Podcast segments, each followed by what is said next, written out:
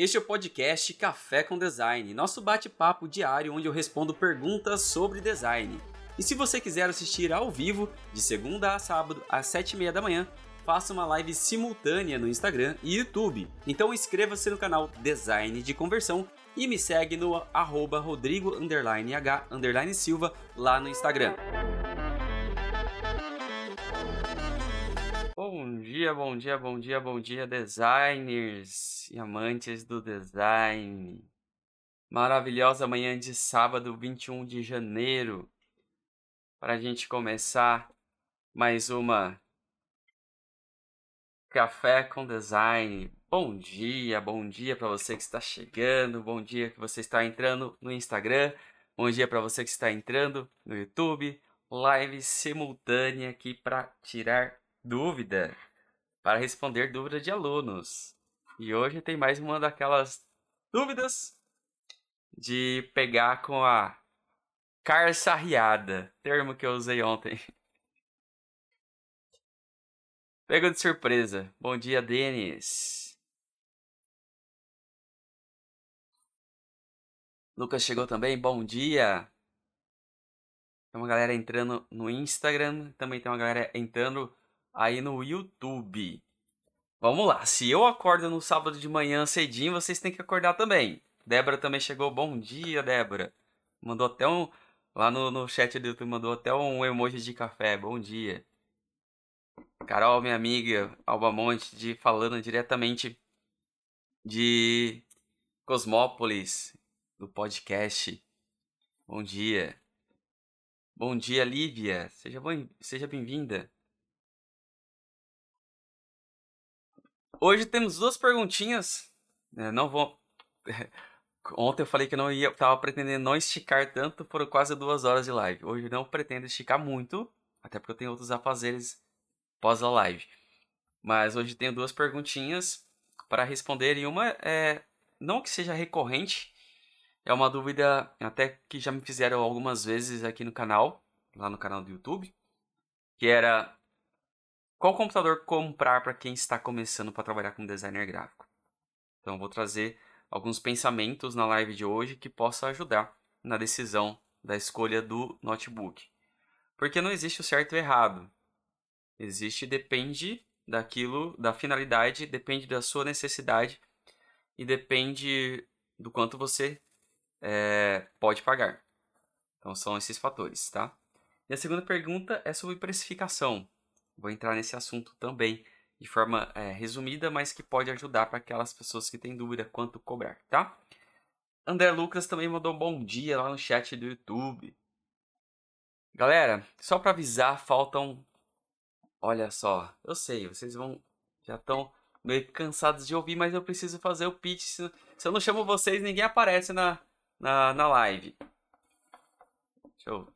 Fico tampando a minha cara lá no, Olha só.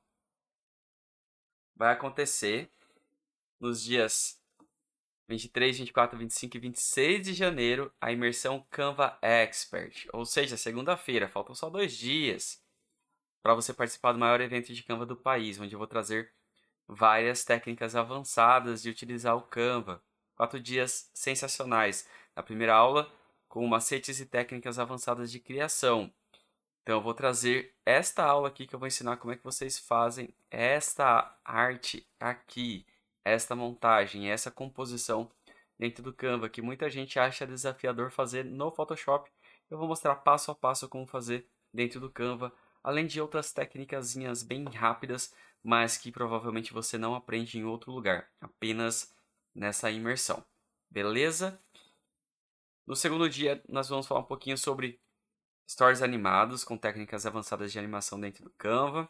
No terceiro dia, vou falar sobre aquilo que é o desafio para muitas pessoas, como se tornar mais criativo, como usar a sua criatividade a seu favor, para você conseguir acertar na escolha de cores, de tipografia, de imagens, de background, diagramação e vários outros assuntos relacionados à criação.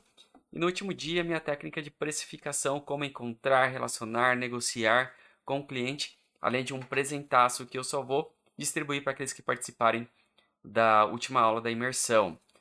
Por que, que precisa se inscrever se é gratuito online, Rodrigo? Porque você participa dos grupos de WhatsApp, você também recebe os materiais de apoio, guia do estudante e certificado ao final de cada aula, além desse presente que eu acabei de informar, tá? Então, você se inscrevendo, você tem direito a isso, tá bom? É, e também você faz parte dos grupos lá para receber orientações de tudo que vai acontecer durante o evento, beleza? Gratuito e online, mas faz com que você receba essas outras informações. Legal? Então faltam dois dias, corre lá para se inscrever. Vai ser uma imersão sensacional, trazendo conhecimentos avançados que muitos só estão dentro do meu curso e eu vou abrir durante a imersão, tá? Então, ao final da imersão, a imersão sai do ar. Aí você pode decidir se você quiser fazer parte do treinamento ou não, mas coisas que eu vou falar mais adiante. Já aproveitando, hoje eu vou falar sobre precificação, mas aqui nessa aula, na aula 4, eu vou me aprofundar a um nível que você talvez não tenha ouvido antes sobre precificação de, de, de, de artes no nosso mundo de design gráfico. Então, aproveita, se inscreve e assista e participa de todas as aulas que eu tenho certeza que vai ajudar pra caramba. Beleza? Dados os avisos. Minha namorada também apareceu por aí também. Bom dia, meu amor. Apareceu no Instagram. Dado todos os avisos, vamos começar aqui a nossa live de tira dúvidas. Desfocou um pouco aqui no, no YouTube. Respondendo a dúvida de vocês. Lembrando que essa. De onde vem essas dúvidas? De onde surgem essas dúvidas, Rodrigo? Essas dúvidas eu tô abrindo caixinha de perguntas todos os dias no Instagram. E você manda a sua pergunta lá, então eu respondo lá no, uh, na live aqui. Então, somente as perguntas que estão lá no Instagram, tá? Só que durante a live vocês podem fazer perguntas e eu vou respondendo, tá? Lembrando que as inscrições da Imersão Canva Expert, o link para quem está aqui no meu Instagram, tá na minha bio. Para quem está no YouTube, lá no chat do YouTube, além de estar na descrição de todos os meus vídeos, acabei de colocar no chat aí para vocês também, tá? Beleza? A Carmen também mandou um, bom, um bom dia, falando da Angola. Olha só, eu falo, é que essa galera também já tá amanhecendo um dia lá, já tá preparando o almoço, lá no pessoal da África, na Europa. Denis, por curiosidade, reparei que você fez uma pequena alteração no logo do canal. Por qual motivação para essa alteração? O, De o Denis é aquele designer que, que é muito parecido comigo, né? Pega nos detalhes. Ontem ele mandou uma pergunta bem desafiadora, que foi a questão do kernel do YouTube, das letras do YouTube, que só aquelas pessoas que têm olhares minuciosos é, conseguem ver. E agora essa pergunta. Denis, é uma questão de. Eu acho que de maturidade, maturação da marca, é uma questão de olhar com outros olhares assim para simplificar algumas coisas. Eu comecei a trabalhar nesse layout desse novo logotipo, novo entre aspas, né? Pequenas mudanças estruturais dele e provavelmente até o meio do ano eu mude tudo. É complicado quando você tem muita coisa já rodando com o seu logotipo, então tem que ter cuidado na forma de fazer e na, nas mudanças. Mas são pequenas mudanças tonais, é, algumas mudanças de ícone e a fonte também eu mudei um pouco. Então são pequenos ajustes para que eu achei necessário para mim. Então a marca está indo para três anos. Eu tinha comentado com alguém que em torno de cinco anos, entre três e cinco anos, você já pode começar a fazer algumas alterações. Não que não possa fazer desde o início, mas se você acha que pode melhorar, fazer alguns ajustes, igual eu falei na live de ontem. Você faz um logotipo que não está conseguindo resolver, está tendo problema para fazer bordado, está tendo por, problema para fazer é, uma impressão em sacola, está tendo problema para fazer uma impressão de uma cor, seu logotipo não está sendo bem feito. Então você tem que ficar corrigindo ele ao longo do tempo. Então pode ser que no, no início, ali alguns meses, alguns anos no início, você já mude para atender essa demanda. Eu, com esses três anos, eu olho para o meu logotipo e falo assim: para aquela época ele estava muito legal. Para hoje eu acho que eu posso mudar um pouco, simplificar. Mas ainda coisa, são coisas que eu estou analisando. Beleza? Vamos lá para responder a dúvida da Tailine, que talvez seja a dúvida de muita gente aqui no Instagram e no YouTube. Qual marca de notebook comprar para quem está iniciando no design? Eu, olha, é, é bem desafiador essa pergunta, porque eu gostaria de ter na ponta da língua a resposta para essa galera. Porque eu sei que é, é um produto com valor agregado mais elevado. Então requer algumas escolhas, requer algum, algumas reflexões antes de escolher o que você vai comprar. E essas reflexões, partem do pressuposto da escolha, elas são subjetivas, vai depender de cada pessoa. Então é muito. É, por isso que eu não gosto de determinados canais ou de determinados profissionais que simplesmente apontam qual que é e qual que não é. Porque não é assim que funciona. Não é assim que funciona. Por exemplo, é, eu estou praticamente no meu terceiro computador ao longo desses, dessa minha vida como designer gráfico. Meu computador, tá? Porque até meus 26 anos eu não tinha computador. Eu não tinha computador. Então, é, eu usava o computador da empresa. Saía da empresa, não tinha nem para onde trabalhar como freelancer. Trabalhava, trabalhei, trabalho com designer gráfico mais de 20 anos? Trabalho. Só que sempre trabalhando com, com o computador da empresa. Então, desde os 26 anos, então vamos colocar aí que são. Não, 26 anos? 24 anos. Então vamos colocar aí que são 18 anos da minha vida que eu tenho computador. Que eu estou no meu terceiro computador. Então foram três vezes. Do primeiro para o segundo foi uma mudança radical. Gabinete, de troca de computador com gabinete, tudo. A troca praticamente de tudo do computador. Só que no primeiro eu fiz alguns upgrades. Ele tinha placa de vídeo integrada. Aí eu comprei uma placa, uma, uma placa de vídeo é, específica para ele.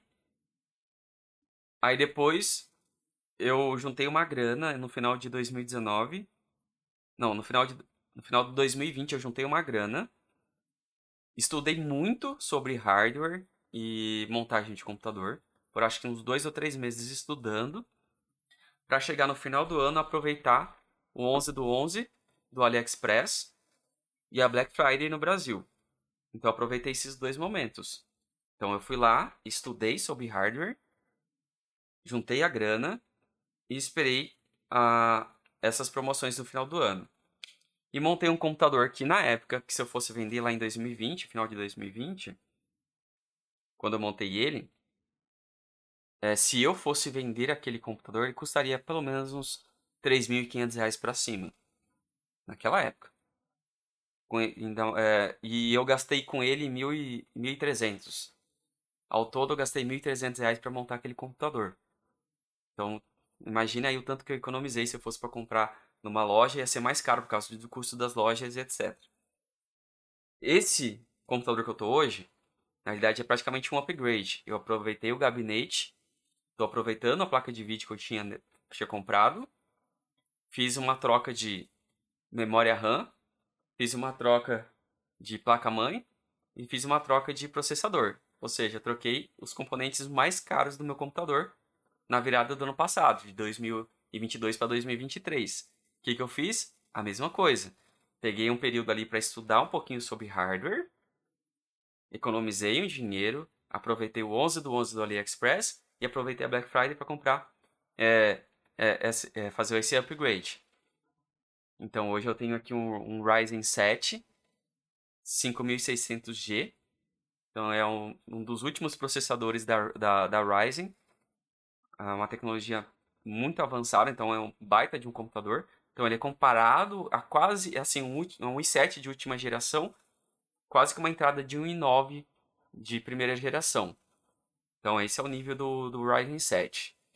Minha placa de vídeo, essa que está aqui no meu computador, ela é mais antiga, é uma placa de vídeo do uma AMD R, RTX 470 então ela é um pouquinho mais antiga, eu não fiz o upgrade dessa. Apesar que eu tenho um outro computador que está aqui atrás, que ele está estacionado, porque de uma certa maneira eu ia transformar esse computador, que é uma combinação de várias de peças que eu tenho ali, num computador de, de jogo para o meu filho. Como eu tinha comprado uma placa um pouquinho, uma placa de vídeo um pouco melhor pra, que a minha, eu estava usando essa placa de vídeo como placa de trabalho principal. Só que como eu comprei uma placa de uma placa mãe melhor e um processador melhor, ele acaba suprindo essa necessidade que eu tinha para edição de vídeo, entre outras coisas que eu faço. Então, o processador e a placa mãe, memórias novas, supriram essa necessidade. Então, consegui manter, manter a minha mesma placa de vídeo que eu estava, colocando a placa de vídeo um pouco melhor nesse computador para o meu filho e mantendo as configurações do computador um pouco mais antigo, já que jogo exige muito mais de placa de vídeo e também de processador do que os outros, os outros componentes. Então eu preferi deixar essa placa de vídeo para ele. Então perceba que é uma questão de fatores de, de entender. No meu caso, entender. Então eu entendi e montei o computador baseado na minha necessidade. Só que qual é o grande desafio para quem está começando? Bom dia, seu Edson. Edson Cachille mandando bom dia a todos lá no, no YouTube. Qual é o grande desafio para quem está começando em relação à escolha de notebooks ou computador? Primeiro, primeira coisa que você tem que ter em mente é qual é a finalidade. Porque se você não olha para o equipamento e você não pensa na finalidade, a chance de você comprar uma coisa e se arrepender ao longo do tempo, ao longo do uso, isso em curto prazo é muito grande. Então tudo começa já aqui. Qual é a finalidade? Para que, que você vai usar? Só que tem que ser um pensamento amplo, tá? De finalidade. Não é só aquilo, ah, eu vou trabalhar com Canva. Mas será que você vai trabalhar só com Canva especificamente? Ou será que você vai pretender fazer outras coisas com o notebook? Se for isso, aí você tem que pensar um pouquinho mais aberto. Você tem que colocar ali no papel, na ponta do lápis, quais as outras finalidades. Bom dia, Black Friday Shopee. Qual é a, a, as outras necessidades, as outras finalidades? Se de repente você pensar em jogar alguma coisa, se de repente você quiser estudar uma ferramenta um pouco mais avançada como o Photoshop, aquele computador, aquele notebook que você pensou em comprar especificamente para um Canva, não vai atender. Aí você vai ter uma frustração, tá? Então, essa é a primeira questão. Finalidade. Segundo, qual que vai ser a sua real necessidade? Aí a sua real necessidade tem a ver com aquilo especificamente que você trabalha e você pretende trabalhar. Porque muitas vezes você pode estar pensando, pensando como iniciante e falar, ah, mas eu estou só começando. Está só começando, mas será que você não pensa em trabalhar efetivamente com aquilo? Porque se você pensa em trabalhar efetivamente com aquilo, você vai ter outras coisas que vão envolver a finalidade. Porque pode ser que você não vai ficar só focado no Canva, pode ser que você vai trabalhar com edição de vídeo, é, montagem, é, entre outras coisas, e outras, outras ferramentas que você vai ter que colocar de repente participar de entrevista, precisar de uma câmera, do microfone, tudo isso vai aumentando o custo. E de repente, participando de reuniões ou gravações, ou até mesmo se gravar, um computador que antes era dedicado a Canva, ou até para o iniciante ali no Photoshop, ele não funciona mais para uma gravação, porque ele acaba sendo fraco. Também é mais um ponto. João Ricardo de do Rio Grande do Norte. Bom dia também. Terceiro fator.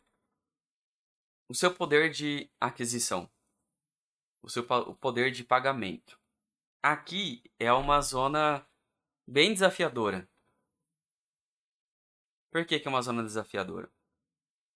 Porque o seu poder de pagamento de um equipamento como um notebook ou computador vai depender do quanto valor você enxerga naquele produto. Porque para muita gente olhar para um computador de R$ 1.500, exemplo apenas, ele pode achar caro, mas ele paga R$ 2.000 num celular.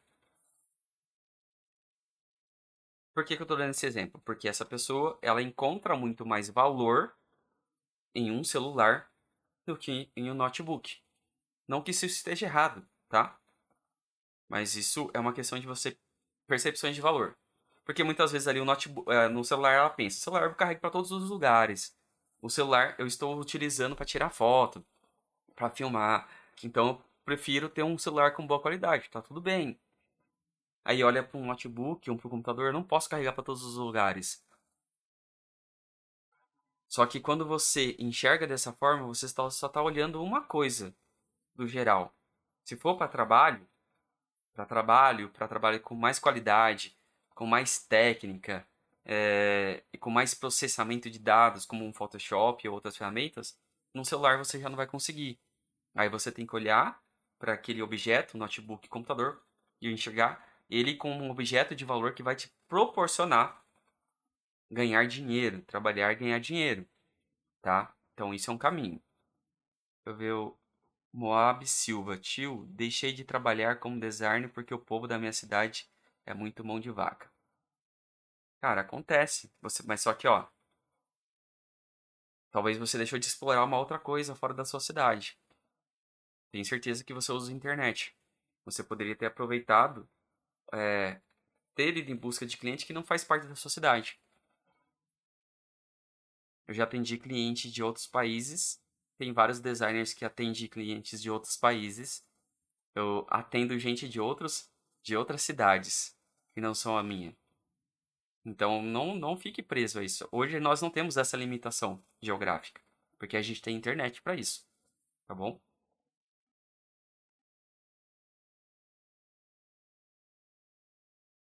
Então, continuando aqui em relação à escolha do computador. Quando você define o que você quer de finalidade, quando você é, entende a questão de valor, aí você começa em busca daquilo que vai suprir a sua necessidade. Beleza, Rodrigo, entendi que ah, eu sou iniciante. Beleza. Só que eu não quero ser apenas um iniciante. Eu quero estudar Canva, eu quero estudar é, Photoshop. Mas só que nesse momento eu não tenho dinheiro para comprar um bom notebook. Eu quero começar utilizando o Canva. Eu vou ter, eu vou juntar uma graninha, eu vou comprar um, um computador para iniciante para utilizar o Canva e conforme eu for utilizando o Canva eu vou ganhar dinheiro. Aí eu faço o upgrade para outro computador. Beleza, aí a gente agora entra mais num problema. por isso que eu falo que é bem desafiador. Eu queria estar na ponta da língua isso, mas não tem. Porque se você opta por notebook ou computador, são coisas diferentes. E isso é uma confusão que muita gente faz. Notebook, ele é praticamente móvel. Você leva para qualquer lugar. Só que qual que é o grande desafio do notebook? O notebook não... É, a boa maioria deles não permite fazer upgrade. O que, que é para fazer upgrade? É você olhar para aquele seu equipamento e falar assim: hum, vou trocar uma placa-mãe, vou trocar uma placa de vídeo, vou trocar um processador, vou trocar memória. Hoje, a maioria dos notebooks vendidos hoje no mercado não permite fazer isso. Então você compra um produto, é igual celular. Você não tem como fazer upgrade. Até hoje, em espaço, você quase não tem como fazer upgrade. Antigamente você podia. Bateria, hoje praticamente você não tem como trocar de bateria. Era muito mais simples antes. É uma questão de demanda de mercado. Então, notebook hoje você não consegue fazer upgrade, na maioria. Computador você consegue. Então, com notebook você comprou, que é o mais avançado, que é melhorar a tecnologia dele, você não consegue. Você vai ter que comprar outro notebook. Muitas vezes tem que investir o dobro do valor que você pagou naquele primeiro. Enquanto num computador de mesa, você pode trocar as peças, você pode fazer no upgrade, exatamente como eu falei. Hoje, o computador que eu tenho hoje, ele, se fosse colocar à venda, ele valeria 5 mil reais. Mas eu não gastei 5 mil reais. Porque eu estudei hardware por um tempo para compreender sobre as peças, aproveitei os momentos de promoções da internet para comprar à vista com desconto, pegando os descontos, os cupons de desconto. E como eu aprendi hardware, não precisei pagar um técnico para montar para mim. Então eu economizei, mas isso eu fui em busca. Mas eu fiz upgrade da minha máquina, não precisei comprar tudo novo. Eu só fiz upgrade. Eu já tinha fonte, já tinha gabinete, eu já tinha placa de vídeo, eu já tinha teclado, monitor, já tinha tudo o restante. Eu não precisei trocar tudo. Se fosse um notebook, eu precisaria trocar tudo. Então aí tem um outro fator. É, qual que vai ser é, a sua questão com a compra de um computador ou notebook? Se você quer mobilidade, você vai para o notebook. Se você quer um equipamento que você possa eventualmente fazer upgrade, aí você fica com o computador.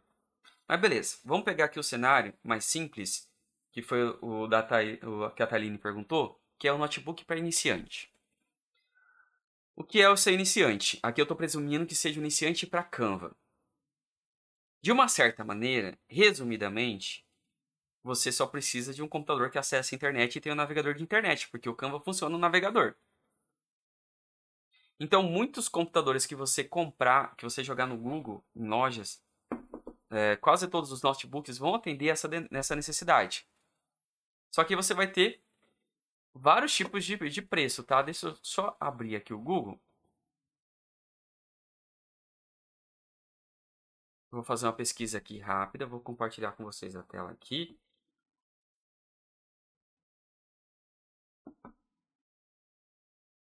Você tem uma diversos valores presentes aqui do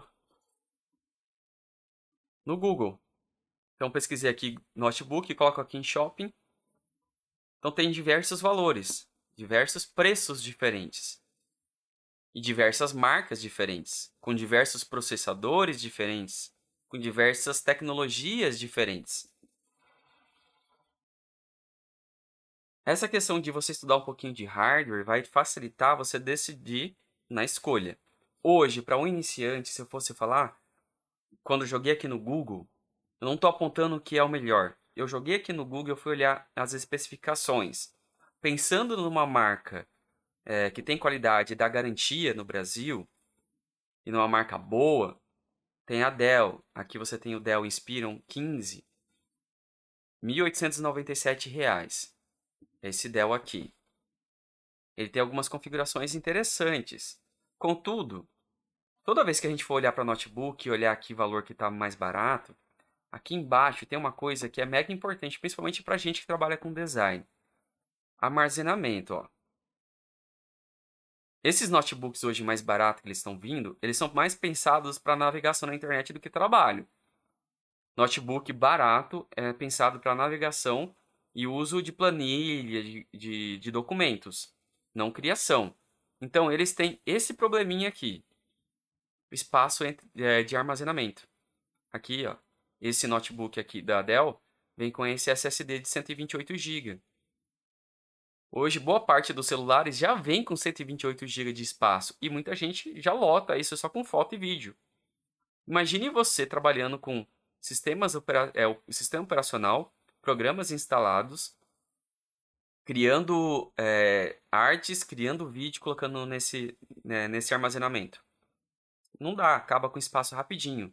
Então aqui você já teria que comprar ou um armazenamento maior ou comprar um HD externo, porque esse aqui não ia suprir necessidade. Contudo, esse notebook aqui da Dell, Inspiron 15 3000, que custa 1897, atende muito bem o iniciante, tem um processador muito bom. É, o, aqui o sistema operacional é o desafiador, porque ele é mais barato, é um computador bom mas com e por que, que ele tem esse valor mais baixo aqui na Dell, diferente de outros que você colocar? Porque ele vem com o sistema da Linux. O sistema da Linux vai ter algumas limitações de programas. Alguns programas não vão rodar aqui, mas você consegue instalar sim o Chrome e você consegue trabalhar com o Canva utilizando o Linux. Só uma coisa aqui, se eu clico aqui, ó, Windows Home, só para a gente ver qual que é o valor que vai mudar aqui. Vamos colocar o sistema operacional Windows. Ó, o valor que já vai. Já aumenta praticamente 200 reais. Só por causa do Windows. Então a gente tem que levar isso em consideração também, tá? Aí na minha pesquisa, eu também achei esse notebook aqui da Asus. Tá mais barato. 1655. Esse também tem 15 polegadas. Por que, que eu, eu coloquei aqui tanto o notebook da Dell, que é 15, quanto esse aqui da, da Asus, na Calunga, que é 15 polegadas, que é uma tela que não é tão pequena, já que você está pensando em pegar um notebook, pega uma tela razoável, 15 polegadas é uma tela razoável. Esse computador aqui da Asus também tem o mesmo 128 GB de armazenamento, só que você pode fazer esse upgrade comprando um HD externo ou um pendrive com mais capacidade. E ele custa R$ 1.655. Ele já vem com Windows Pro Só que o processador, ele é um dual core, ele não é dos melhores. Mas para trabalhar com o Canva e até tanto o Dell quanto esse, para quem focou tentar começar, tentar é diferente de estar trabalhando e utilizar é, um Photoshop, até dá para instalar. Vai ter alguns travamentos? Vai, mas para algo básico dá até para usar nesses dois notebooks. Mas são dois notebooks que estão dentro de um preço razoável para iniciantes, tá? Iniciantes. Eles mandou aqui, para grande capacidade de armazenamento, o HD ainda é a melhor opção. O SSD ainda é caro e é bom deixar o SSD só para o SO. Concordo, é o que eu faço. Aqui no meu computador, o meu sistema operacional está dentro de um SSD, NVMe no caso, que é um sistema ainda um pouco mais rápido. Esse meu NVMe, ele tem 240 GB que eu coloco todos os programas instalados nele. E deixo meus HDs, que são os, os discão mesmo, discão que eu tenho aqui com 5, 6 anos, para armazenamento de dados. Então tenho três ou quatro, tenho quatro HDs aqui que eu vou armazenando esses dados, tá? Qual que é o grande desafio? Beleza, pensamos aqui para Canva. Para Canva, talvez esses dois computadores resolvam.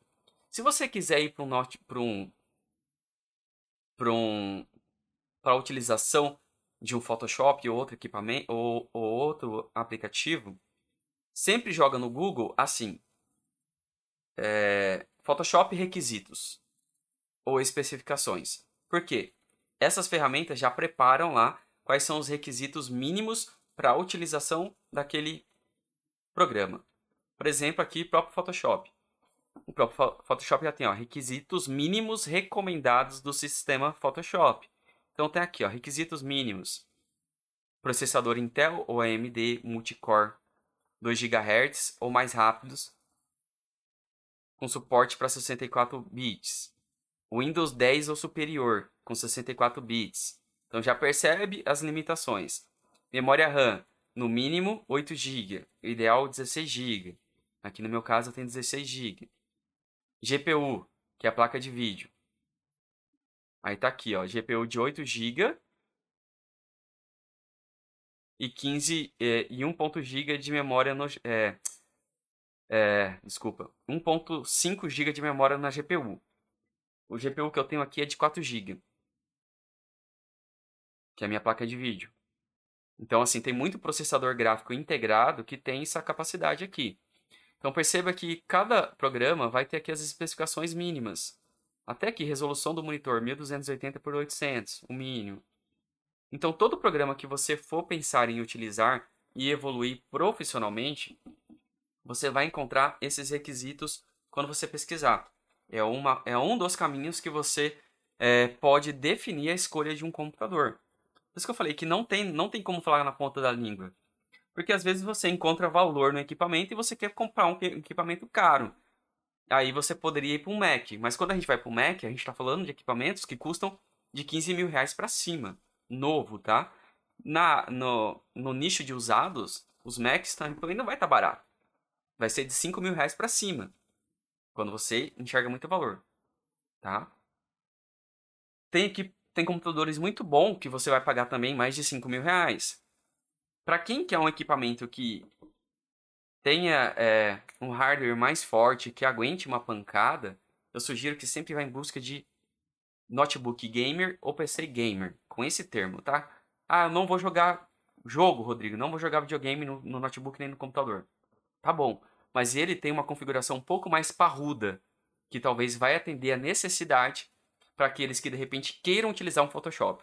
Então assim, para não ter erro, se você for pensar em utilizar o Photoshop, e até edição de vídeo, compra um notebook ou PC gamer, que provavelmente você vai ter o um mínimo de erro. Mesmo o termo PC gamer e notebook gamer é limitado, porque vai ter várias configurações lá e olha, não dá para entrar nesse meio. Não é à toa que tem sites aí como MW Informática e o TecnoArt, que são os canais que eu sigo, e o PC do Fafá também. São três canais que me ajudaram pra caramba a entender sobre hardware.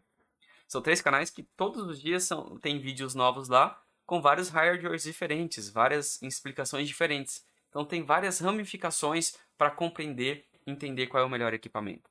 Não tem o certo ou errado.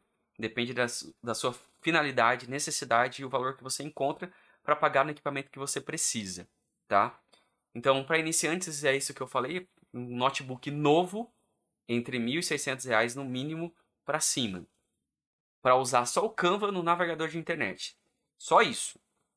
Se for partir para edição de vídeo, é, for partir para um Photoshop, aí tem que ser de no mínimo R$ 2.500 para cima e pesquisa pelo termo notebook gamer, PC gamer. Não é barato, tá? Não é barato. Mas aí é um olhar de profissional, é retorno financeiro. Por isso que eu falo que é uma outra visão. É você olhar a longo prazo o tanto que aquilo que você está investindo o seu dinheiro vai te proporcionar financeiramente. Tá bom?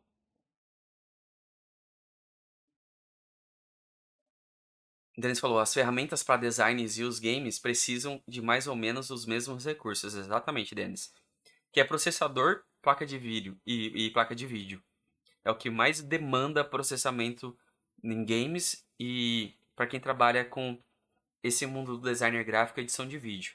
Então é o que mais demanda processador e placa de vídeo. Memória RAM é importante? É. Muito? Nem tanto. É importante, mas nem tanto. Mas 8 GB acaba suprindo bastante a necessidade. Porque se você tem um processador bom, por isso que chama processador, para processar os dados, ele vai processar muito mais dados rapidamente. Se você tem uma GPU, que é a placa de vídeo parruda, ela também processa os dados de vídeo bem mais rápido. Então você tem duas, vamos pensar assim, duas pessoas que conseguem computar, fazer contas rápidas para resolver o problema. Então você acaba suprindo um pouquinho a demanda da é, do processamento de dados. Então ali a memória RAM, ela, a memória RAM é praticamente o leva e traz, né, de informação. Ela pega os dados e, e faz essa movimentação de um, dado pro, de um lado para o outro. Então esse leva e traz é, fica muito mais simplificado quando você tem um bom processador e uma placa de vídeo, tá? Não que não seja importante, é mega importante também. Beleza? Pablo tá falando, eu queria comprar um notebook que rodasse Canva e Fotopia. Esses dois que eu indiquei, talvez ajude, tá? O Alexandre mandou aqui no Instagram, como está tudo migrando para nuvem, no futuro o hardware não importará tanto, tipo usar o Canva. Concordo. Concordo, mas ainda assim, é, para usuários profissionais, olha o termo, tá? Usuários profissionais, se você perguntar para qualquer profissional, os profissionais ainda vão preferir ter o equipamento parrudo ali para trabalhar. Por quê? O profissional ele não se preocupa só com essa questão de computação em nuvem. Ele se preocupa com o seguinte: e se minha conexão com a internet cair?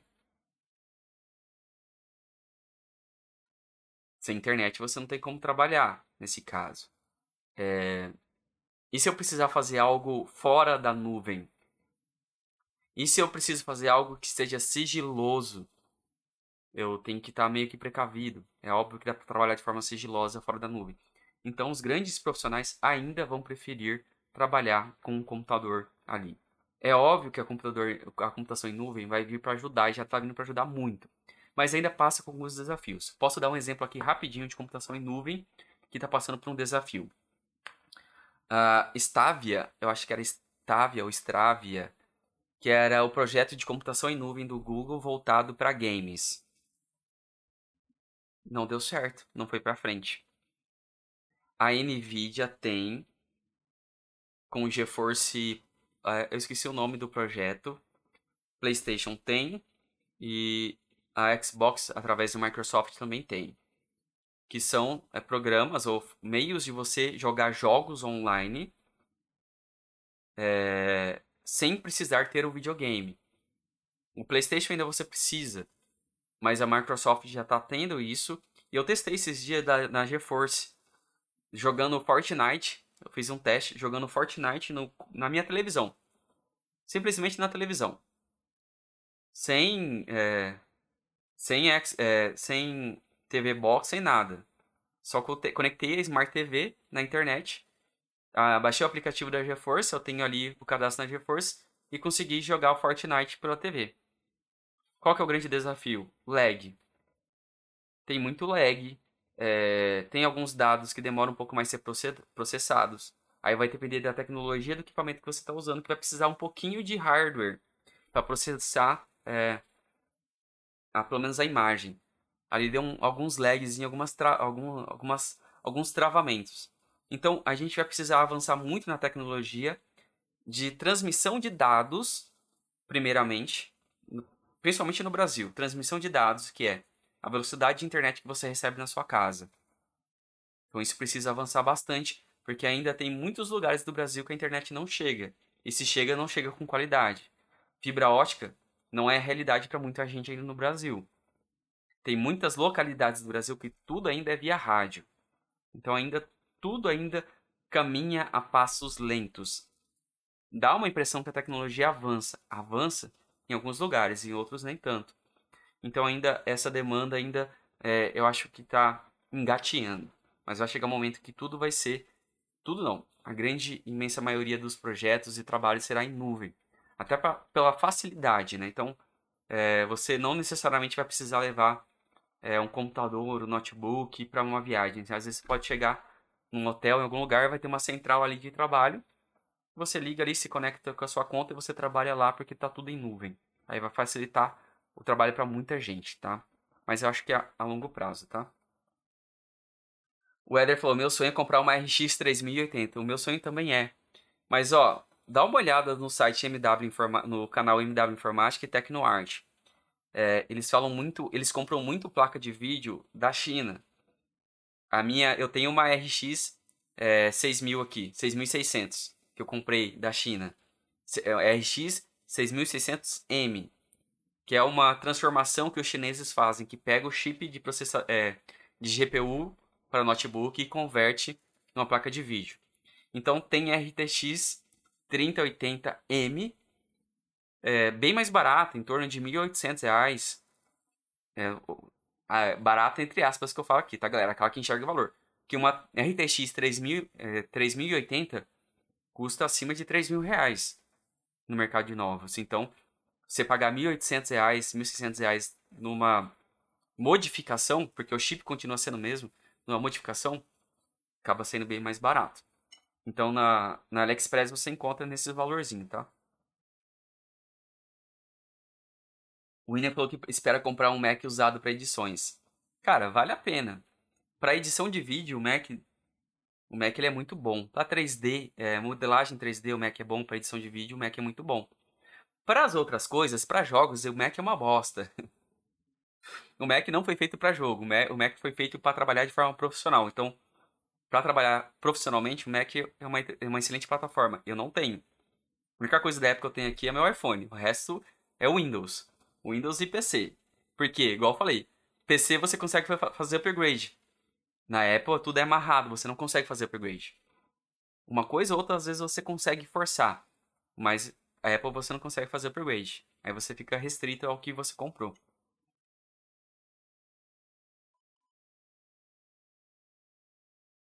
O Eder deu uma sugestão aqui que canal top sobre notebook é do Dan Ferreira. Quem estiver afim vai lá dar uma olhada. O que o Gustavo falou, quanto você gastou no último computador que você montou? No primeiro computador que eu montei, ao todo, ó, o kit que eu comprei no primeiro computador, do, do primeiro upgrade que eu fiz, é, que eu juntei grana, no AliExpress, na época eu paguei 800 reais no kit. Era uma placa Ruananzi, é, com dois pentes de memória de 8 GB cada, 2600 MHz cada um, e um processador Xeon i5 2620V3. Kit AliExpress, 800 reais nesse kit. Placa mãe, processador e e, e pente de, e, de memória RAM. 800 reais eu paguei. E paguei 400 não, minto, 500 reais na minha placa de vídeo. Lá no final de 2020. Que foi a minha RX 470. Então, 1.800 com 400 reais dá 1.200. E comprei o gabinete aqui no Brasil. Esse gabinete que eu tenho ali é um gabinete da Pichal. Na época eu paguei, eu acho que 180 na promoção da Black Friday, um gabinete bem parrudo, aquele gabinete torre, né, que eles chamam, que é, que a fonte é embaixo. Eu paguei 180 reais nele. Então, ao todo ali, pode colocar aí 1.400 reais que eu gastei no meu, no meu computador. Eu já tinha, eu já tinha monitor, já tinha teclado, já tinha mouse. Então, gastei 1.500 reais no computador. Para esse ano, entre a virada de ano é, de 2022 para 2023, que eu fiz novo upgrade, eu troquei a memória RAM, memória RAM, é, não, troquei processador, placa-mãe e, e, a, e os pentes de memória. Então, comprei uma placa da AMD. A placa-mãe, esqueci o nome da placa-mãe, é uma Horus. É uma Horus, eu paguei 800 reais na Horus. Então, gastei um pouco mais aqui nesse upgrade. Paguei 800 reais na placa-mãe. E o processador, que é esse processador de última geração, esse Ryzen 7 5600G, paguei 1.300 no processador. Então, 1.300 processador com mais 800 da placa-mãe, 2.100 reais. E comprei também o pente de memória de, de 3.200 é, GHz cada um. Foram dois pentes. Nos dois pentes de memória eu gastei 250 reais os dois. Então, é, 2.100 com mais 250, 2.350 reais nesse último upgrade. Mas eu juntei essa grana, passei um ano juntando. Então foram dois anos estudando um pouquinho sobre computação, sobre hardware, juntando uma grana para chegar no final do ano e comprar. Também tem essa questão da espera, ter paciência para comprar as coisas. Então eu, eu sou um cara que eu vou lá estudo para entender do negócio, junto a grana e espero chegar a promoção e ainda aproveito o cupom. Deixa eu contar uma história aqui rapidinho, tá? É, eu, eu acompanho o, o, canal PC do Fafá, o MW Informática e o Tecnoart. O, o PC do Fafá tem um, também um canal lá no Telegram, que eu sigo eles lá. Aí saiu um desconto lá, nossa, descontaço do, do AliExpress, eu quis aproveitar. Na hora que eu fui comprar no, no AliExpress, o cupom não estava entrando. Eu tinha clicado sem querer lá para comprar, na hora que eu fui voltar no carrinho, o cupom não entrou mais. Eu falei, ah, vou perder esse desconto, vou perder o desconto. O desconto dava em torno de uns 300 reais na totalidade, por causa de tudo que eu tava comprando. Aí eu tive que criar uma outra conta no AliExpress para conseguir aproveitar o desconto, para vocês verem. Mas essa é a minha forma de comprar e de pensar. Então eu junto, eu estudo hardware, entendo como a coisa funciona, junto a grana espero o melhor momento, que são os, os momentos de desconto do final do ano. Vou lá e compro, principalmente à vista, para já ganhar o desconto de comprar à vista e uso os cupons de desconto. Como eu já aprendi também como fazer a montagem, aprendi estudando hardware nesses canais, eu não fiz curso nenhum, só assistindo esses canais, eu economizo, ao invés de levar para um técnico, eu mesmo consigo fazer a montagem. Então, ao longo de tudo isso, eu economizo. Então, hoje eu tenho um computador de 5 mil reais, só que eu paguei menos de 3 mil reais, entre aspas, com, com o gasto de, de upgrade que eu fiz. Então, é, eu acho que vale muito a pena você ir em busca de conhecimento, aprender sobre isso. E outra, vai por mim, a grande imensa maioria dos designers profissionais entendem de hardware, hardware. Porque ao longo do período profissional, você vai querer fazer algumas modificações. Por quê? As ferramentas elas vão avançando. Photoshop avança, tem atualização. Premiere avança, tem atualização. After Effects avança, tem atualização. E toda vez que tem uma nova atualização, é, acaba exigindo um pouquinho mais de processamento, ou vem uma novidade que vai exigir de processamento. Por exemplo, desde 2018, 2019, com a inserção da inteligência artificial dentro do próprio Photoshop, exige-se muito mais processamento de dados do aplicativo. Então, se você não tem um computador parrudo, você não consegue rodar a inteligência artificial dentro do Photoshop. Não que você não consiga trabalhar com Photoshop num, num computador é, mais simples. Dá, dá. Mas para usar algumas funções dentro do Photoshop que exigem inteligência artificial, fica limitado por causa do processamento de dados do computador. Então, quanto mais qualidade você tem, melhor é. Então, é necessário estudar um pouquinho, tá?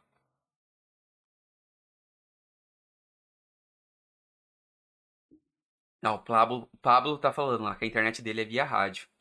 E é muito instável. Pois é. O Lucas falou assim: quais canais você indica para montar um computador? São canais que eu sigo, MW Informática, do Miguel, e o Tecnoart.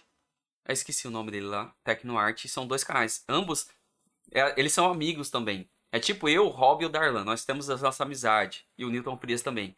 Eu já fiz live com o Rob Bolivar. Eu, o, o Miguel. É, eu sempre acho que é Thiago. Não lembro se é Thiago. Do Tecnoart. Eles também são amigos. Ambos têm um canal de 1 milhão e 300 mil, acho, inscritos. Canais que cresceram na mesma velocidade na mes e tem a mesma. Acho que tem os mesmos inscritos. Ou inscritos parecidos. Então eles ensinam de uma forma muito fácil de você entender hardware. Então vai lá e. Não, ó, dica para quem quer aprender esse mundinho, tá? Não vai em busca de aprender qual é o melhor, o melhor computador para você. Desencana disso.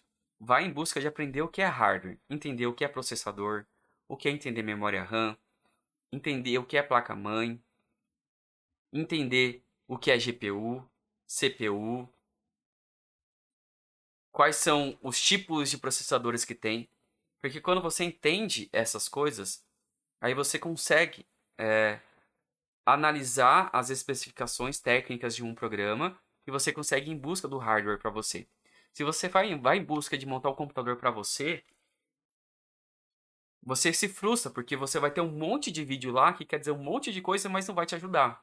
Então já vai com essa mentalidade de entender o que é cada componente. Quando você entende cada componente, fica mais fácil para você entender qual é o melhor computador para comprar para você, beleza? William, uma dúvida para trabalho, edições compensa, pois não dá para fazer mudanças, fica a dúvida. Não entendi a sua questão, William. Uma dúvida para trabalho edições compensa, pois não dá para fazer mudanças, fica a dúvida. Melhor essa pergunta aí que eu respondo para você, tá? O Gabriel Informática. Ah, e o Gabriel Informática chegou aí. Gabriel, vamos ver se você dá uma luz pra gente. Montei uma configuração placa-mãe B450. Isso, cara. Esse computador que eu tô aqui é uma B450M. Eu comprei, assim, na realidade eu comprei duas placas-mãe. É a outra placa-mãe que eu comprei deu problema. Tanto que tá até na, tá no técnico de informática. Mas é uma configuração de BIOS. Eu comprei uma B550, que é um pouco mais avançada, só que ela deu problema de BIOS. Aí eu, depois eu comprei uma B450. Acabou ficando um pouco mais caro do que eu falei, porque eu tive que comprar uma B450, acabei comprando uma B450 usada. Então, é a placa-mãe que eu tenho hoje. E o meu Ryzen é um Ryzen 7 5600G. Ele está colocando ali, ó. Montei uma configuração placa-mãe BM450 Game que é a mesma placa-mãe que eu tô hoje, com Ryzen 5 4500, 16 GB de memória, RAM 3200, que é exatamente a memória RAM que eu tenho, 16 GB de 3200 MHz. É uma placa de vídeo GTX 1050 Ti, 4 GB. Cara, é muito parecida a configuração que eu tenho, porque a sua GTX 1050, ela tá no mesmo nível da minha RX 470. Exatamente o mesmo nível. Quando eu tava pensando em comprar uma placa, eu fiquei em dúvida se eu comprava a 1050 ou a 470. Ou até a 960, a GTX 960 eu fiquei em dúvida também. Que eram preços ali parecidos. Na época, a, a, 1050, a, a 1050 estava mais cara. No caso, a sua TI, né? A, a TI era mais cara ainda. Aí eu optei para 470. Porque a 570 tava, virou a queridinha, tava muito cara, muito cara mesmo. Hoje a, 400, a 570, que é muito boa ainda, tá muito barata no AliExpress. Você consegue encontrar ali por 600 reais. Então, Gabriel Informática ali, o seu computador está muito parecido com o meu. Muito mesmo. Acho que a única diferença entre os nossos é a questão do, do processador. Aí o processador eu comprei algo que vai durar pelo menos aí pelo menos uns 5, 6 anos. Não preciso me esquentar a cabeça com o processador. Que o meu é o Ryzen 7. Bom dia, e sobre monitor, qual comprar para quem vai iniciar? Cara, aí. Monitor, para quem tá começando, o que cabe no bolso. Vai por mim. Monitor é o que cabe no bolso. Porque se eu for entrar no assunto monitor, é, é, é complexo, porque o monitor. O iniciante não vai saber o que fazer, mesmo com um monitor de 15 mil reais ou 20 mil reais. E há, muitos profissionais não sabem o que fazer com um monitor de 15 ou 20 mil reais. E até para você usar um monitor de 20 mil reais ou 50 mil reais, que seja, que tem monitores nesse, nesse, nessa faixa etária, você vai precisar de outras questões para calibragem daquele monitor que custam também caro. Porque senão também não adianta. É aquela história, é a mesma coisa você pegar um recém-habilitado, que acabou de tirar a habilitação. Coloca ele para dirigir uma Ferrari, o que, que vai acontecer? Quero ver a opinião de vocês. O que, que você acha que iria acontecer com um recém-formado que tirou a habilitação? Que não tem carro, tá? Ele foi lá, tirou a habilitação. 18 aninhos, foi lá, pagou para tirar a habilitação, tirou a habilitação dele. Se formou lá dirigindo o Celta. Um Uno, um Gol. Ou um Mob, que seja. O que, que vai acontecer se pegar esse motorista recém-formado e colocar ele dentro de uma Ferrari? Me dizem aí, o que, que vocês acham que vai acontecer? O Lucas está falando que eu gosto da sua live, são espontâneas. É um exemplo para quem quer começar e, né, e, tem vergonha. Exatamente, Lucas. Que, que vocês acham que vai acontecer? Um recém-habilitado, habilitação B ali, que tirou carta num Celta. O que, que vai acontecer se você pegar e colocar ele dentro de uma Ferrari?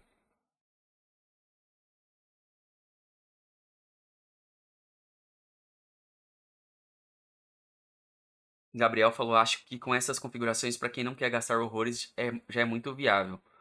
Exatamente, Gabriel. Nesse caso, até para games, tá? Até é, jogos mais simples que não exigem tanto. É, igual eles fazem muitos testes, né? Fortnite dá para rodar muito bem numa configuração dessa. É, o CS, né? Counter Strike roda muito bem numa configuração dessa. O, GT, o GTA GTA V também roda muito bem numa configuração dessa. Então, é um bom computador, até para game.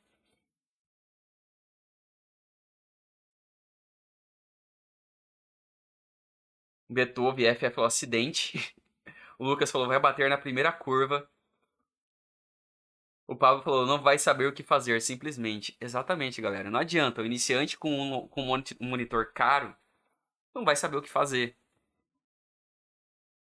Então, é, monitor, para quem está começando, qualquer monitor que você comprar, compra desses novos, tá? É, já vai ajudar. Porque, primeiro tem que. A primeira coisa que você vai aprender, se você quiser é, se aprimorar nessa área, é aprender sobre calibragem de cores. Só que para você entender sobre calibragem de cores, você tem que entender sobre perfil ICC. Só que para entender é, sobre perfil ICC, você tem que entender finalidade de arte. O que quer dizer finalidade de arte? Vai ser digital? Beleza, vai ser digital uma coisa. Vai ser impresso? Se for impresso é outra coisa. Se for impresso, aí você tem que entender perfis de ICC para impressão. Aí quando você vai aprender sobre perfil de ICC para impressão, você abre um leque que não tem, não tem fim. Quais são os tipos de é, superfícies que vão ser aplicadas. Vai ser papel couché? Se for papel couché, qual papel couché que vai ser? Vai ser um papel couché brilho? Vai ser um papel couché fosco? Qual é a gramatura desse papel? Não vai ser papel couché nem, nem, é, nem brilho nem fosco, vai ser no papel offset. Beleza, papel offset. Mas qual tipo de papel offset que vai ser? Vai ser estilo jornal? Vai ser o offset tradicional? Beleza, entendeu qual que é o papel? Mas qual que é a tinta que vai ser utilizada? Qual é a impressora gráfica que vai ser impressa? Qual é o maquinário que vai gerar a chapa de gravação que vai fazer a impressão? No caso ali o CTP ou aquela, aquela é, empresa que faz é, o filme. Então tudo isso tem uma questão, porque até nisso o perfil ICC vai, vai é, vai ser uma questão porque ele vai gerar os pontos, os tipos de ponto. Se você não compreende isso, você gera uma arte carregada, por exemplo, em umas áreas escuras. Aí quando você manda para a gráfica, aí a gráfica também não compreende muito bem o perfil ICC. Aí na hora que vai para o CTP, o CTP não está equilibrado com aquilo que você fez. Aí na hora que vai gerar a chapa para fazer a gravação, que vai fazer a impressão, gera os pontos grandes e na hora que vai lá para impressão, chega lá na impressão, o impressor com um maquinário que talvez não seja tão avançado isso começa a imprimir e aquele papel que era para sair impresso de um lado e branco do outro lado começa a borrar, o papel começa a grudar. Por que começa a grudar? Porque tem uma área de sombra ali carregada nas quatro cores. E ali porque os pontos ficaram muito grandes. Porque no decorrer de todo esse trâmite que começa aqui pelo designer responsável pela criação da arte, não se entendeu o que era perfil ICC. Eu fui longe, eu sei que eu fui longe, mas entende por que, que muitas vezes as pessoas reclamam da qualidade da impressão? Só que até chegar na impressão aqui, aquilo que vai chegar na sua mão, é um longo caminho de conhecimentos técnicos que muita gente deixa a desejar. Então, por isso que eu não me aprofundo nessa questão. Porque é, para você ter pensar no monitor de qualidade, o que muita gente entende de monitor de qualidade é o que eu vejo no celular tem que ser o mesmo que eu vejo no meu monitor, que tem que ser o mesmo que está no impresso. E nunca, nunca, nunca, nunca, nunca será. Nunca será. Pode ter parecido, mas nunca, nunca, nunca será. Até porque luz ambiente é problema, cor das paredes que você tem é problema, a idade do seu monitor é problema, porque dependendo do monitor que você tem, tem fósforo ali dentro. E o fósforo ele decai. Então, ao longo do tempo, ele vai perdendo potência. Então, ele vai acabando ficando mais fraco. Aí você vai perdendo o, o ajuste do, da calibragem do seu monitor. A roupa que você utiliza interfere também na luminosidade do seu equipamento, porque ela pode pegar, refletir luz que vai rebater no seu monitor, que vai levar uma informação diferente para os seus olhos. Então, tem vários fatores que interferem ali nessa questão da calibragem de cores, tá? Então, para quem está começando, no caso o monitor, qualquer monitor vai ajudar. Porque é só para trabalhar, para entender, para fazer alguma coisa ou outra. Mas se você quer aprofundar nisso, você necessariamente precisa entender sobre calibragem de cores, perfil ICC e superfícies de impressão. Quando você entende esses três lados, essas três coisas, fica mais fácil para você entender sobre a questão de, dessa, desse grande desafio que é fidelidade das cores. Aí fica super top, tá?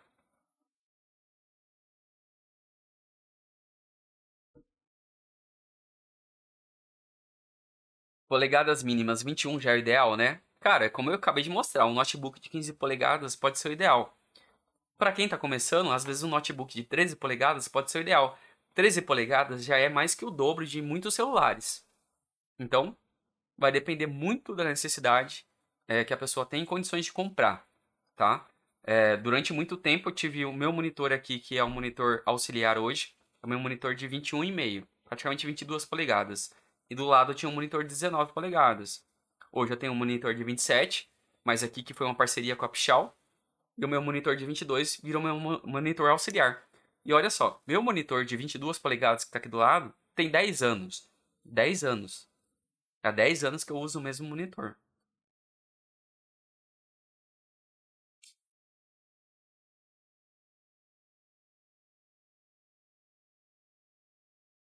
Lucas Martins está perguntando: dá para fazer uma impressão RGB e CMYK? Não sei se é o certo, dá para fazer bem no Canva? RG, ó, uma coisa é RGB é digital. RGB sempre, sempre será digital. Sempre. Sabe por quê? RGB é luz. E no físico, na impressão, não é luz. São diferentes. O RGB parte do pressuposto que a geração das cores se baseia na combinação das luzes. Então é a luz que está vindo no seu olho. Então é a luz que está sendo gerada que gera a imagem que vai vir para os seus olhos.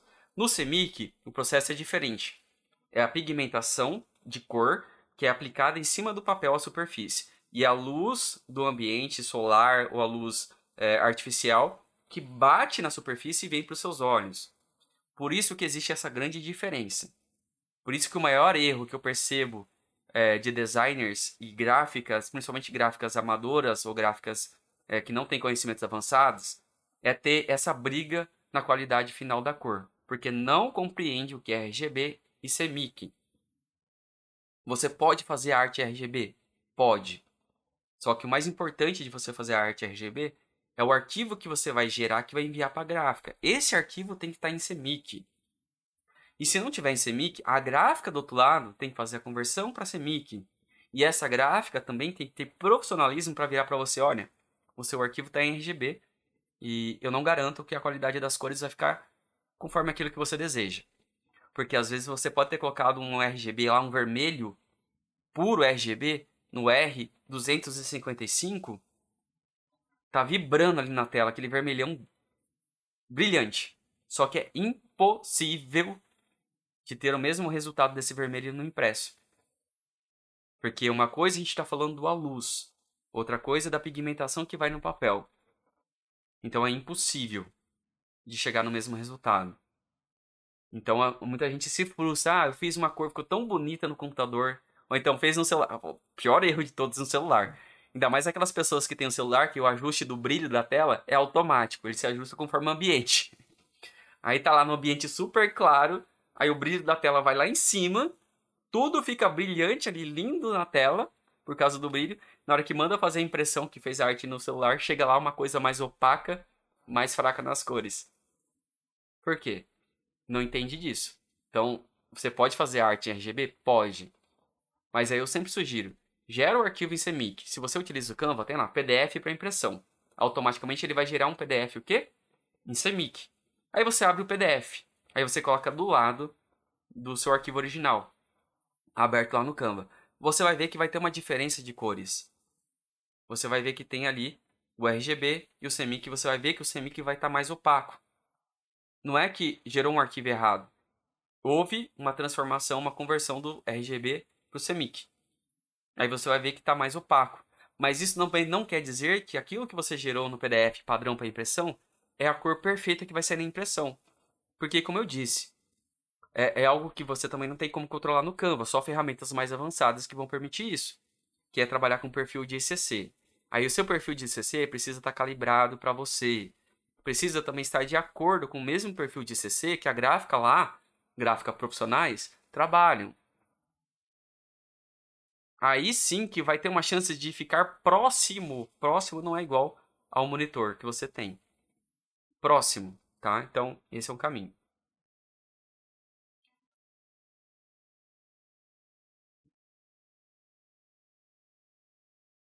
Uma resolução 1080 X triplica pode melhorar a imagem ou passa a imagem dentro do Photoshop?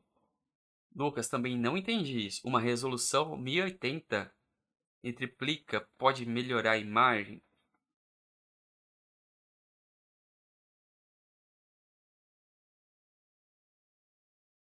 E o Canva mansa numa qualidade igual do Illustrator Corel que é vetorizado?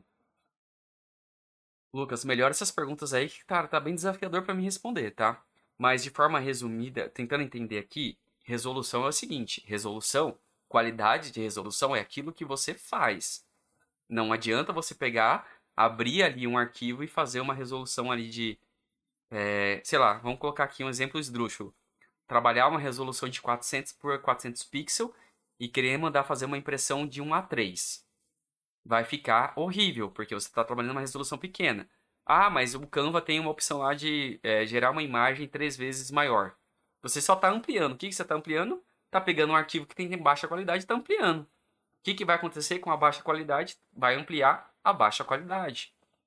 Qualidade, a gente consegue trabalhando com aquilo que tem qualidade. Quer ter qualidade? Trabalha no tamanho certo. Então, se a sua impressão vai ser um A3, trabalha no A3. Pronto e acabou. Aquela qualidade que você colocar lá é a qualidade que vai ser na impressão. Ah, Rodrigo, então quer dizer que para ter uma qualidade boa, vou trabalhar, posso pegar uma imagem muito grande e trabalhar numa resolução menor que eu vou ter qualidade? Não. O contrário também é o verdadeiro. Você pega uma imagem muito grande e vai trabalhar num trabalho menor, o que, que vai acontecer? Toda aquela definição que tinha vai se perder. Então é preciso sempre fazer a conversão para a dimensão que você está trabalhando, tá? Então, o que é ruim pequeno, quando amplia, fica pior. O que é grande demais, quando você reduz, ele vai reduzir para a qualidade que está ali pequeno. Ele não vai manter a mesma qualidade. Simples assim.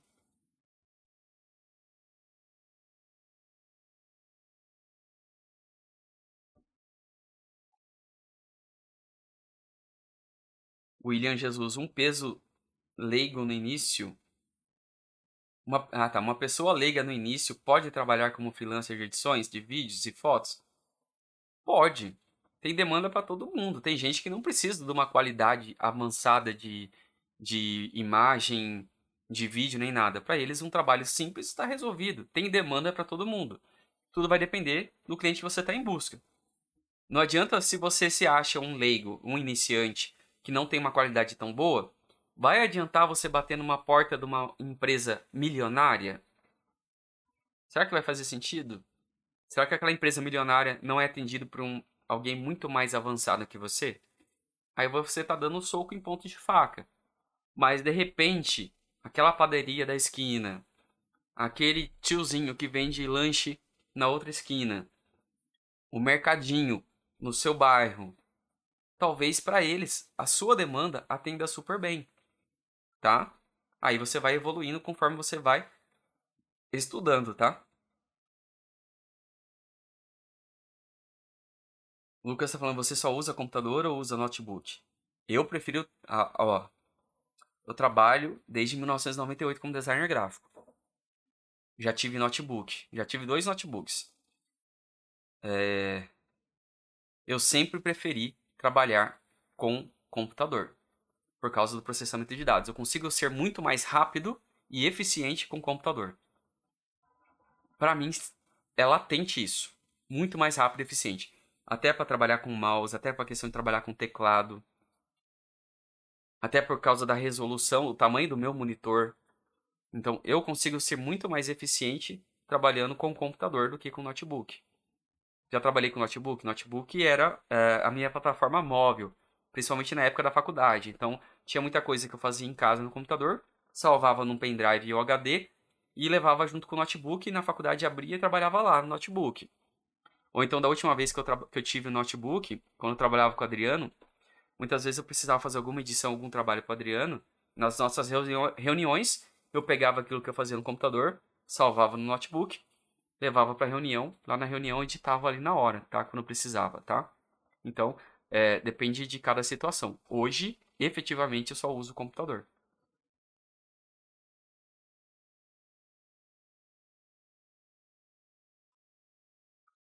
Lucas Martins, reformulando, pergunta: o Canva serve para fazer tudo? Pois tem pessoas que pedem vetorizado lá no Illustrator ou Core. Cara, Lucas, é, eu não sei se acho que você deve estar chegando agora. Eu sempre falo, o Canva é uma das melhores ferramentas do mundo. Mas ele não serve para fazer tudo. Da mesma forma que o Photoshop é uma das melhores ferramentas do mundo. Ele não faz tudo. O Illustrator é uma das melhores ferramentas do mundo. Não faz tudo. O Premiere é uma das melhores ferramentas de edição de vídeo do mundo. Mas é horrível para fazer arte. Não dá para fazer arte nele desencana de achar que é uma ferramenta, existe uma ferramenta perfeita para tudo, que não existe. Cada ferramenta é boa para aquilo que ela foi feita, para uma finalidade. É aquela história, o exemplo que eu disse. Dá para fazer mudança de uma casa, um apartamento dentro de um Fusca? Dá. Vai dar mais trabalho. O ideal é que você fizesse num caminhão. Que você tem muito mais espaço para pegar as coisas e colocar lá. Então percebe, Ambos os veículos são veículos automotores que permitem você fazer uma coisa. Só que com um você vai ter muito mais trabalho e com o outro você tem muito mais facilidade. Então são ferramentas diferentes é, que permitem você fazer coisas parecidas, mas que os resultados são diferentes. Então desencana de achar que dá para fazer tudo. Não dá para fazer tudo. É uma combinação de ferramentas. Eu amo e sou avançado no Photoshop. Só que eu não faço tudo no Photoshop. Eu amo e sou avançado no Corel. No, no, no Canva, mas não faço tudo no Canva. Eu junto os dois. Eu junto os dois. Beleza? Casa da Nelly, quero muito fazer um curso de Canva. Semana que vem meu curso vai estar aberto, tá? Então é isso, galera. Rodrigo, eu pego e faço uma arte 1080 por 1080 no Canva e para exportar eu aumento a qualidade lá no máximo 3000 por 3000. Isso vai melhorar a qualidade da imagem? Não. Nem para Instagram. Gente, desencana disso. Eu não sei de onde vocês tiram isso. Eu não, é sério. Eu não sei de onde vocês tiram isso. Literalmente, eu não sei de onde vocês tiram isso de fazer a arte maior e mandar pro, pro Instagram vai aumentar a qualidade, ou então colocar ali para ampliar vai melhorar. Existe uma falsa é, falso cognato, que é você olhar para aquela situação e achar que melhora.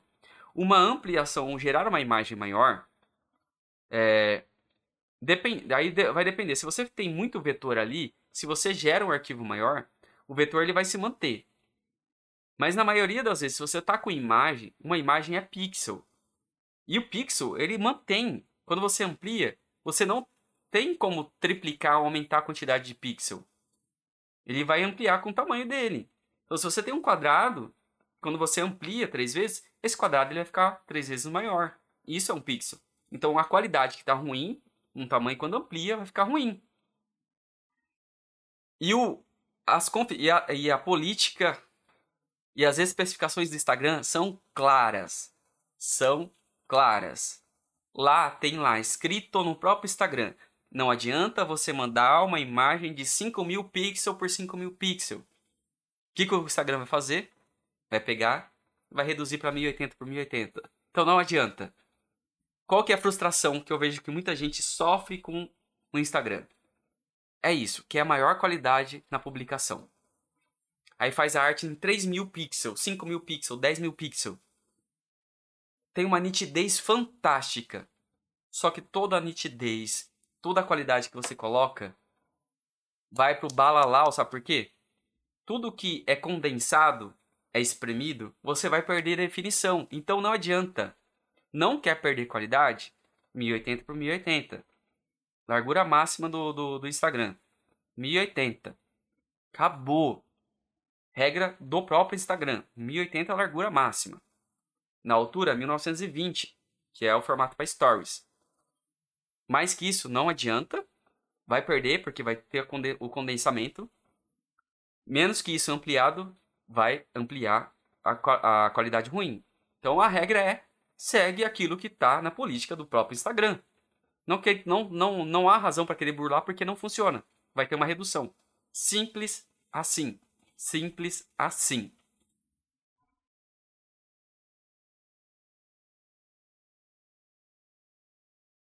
Sou iniciante, é melhor trabalhar em com centímetros no Canva, tanto para criações 5x5 quanto para 40x40, por exemplo?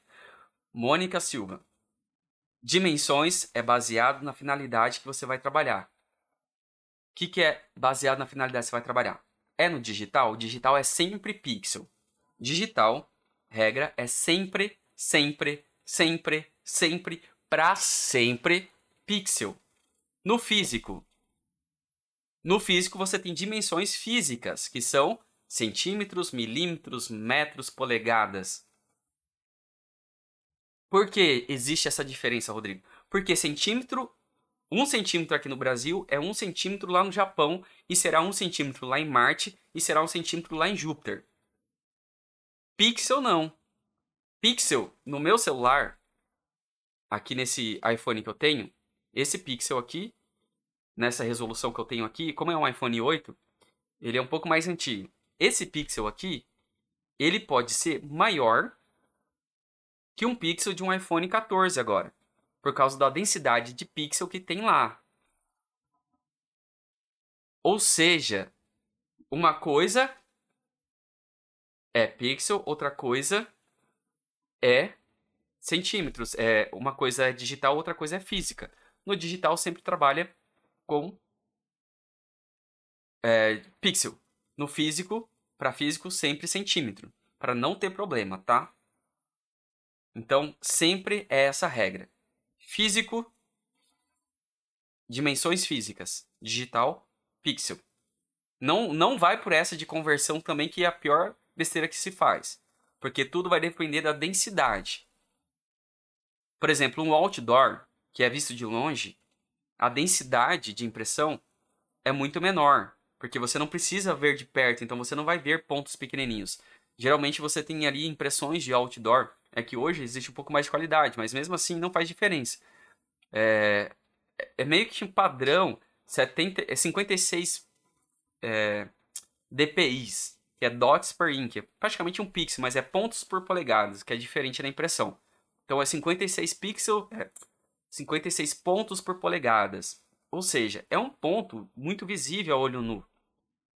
Isso para outdoor. Quando a gente vai para o impresso, impressos com alta qualidade, exemplo, foto e aquelas revistas em papel cochê.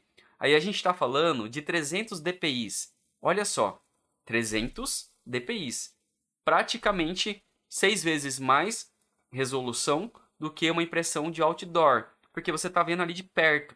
Aí a densidade de pontos por polegadas é menor. É quase que não dá para ver a olho nu. Você vai precisar de uma lente de aumento para conseguir ver aqueles pontos, tá? Então por isso que tem essa diferença, porque vai depender da finalidade. No digital não tem essa questão, que no digital praticamente você vai estar sempre a um braço de distância, é, a uma sala de distância.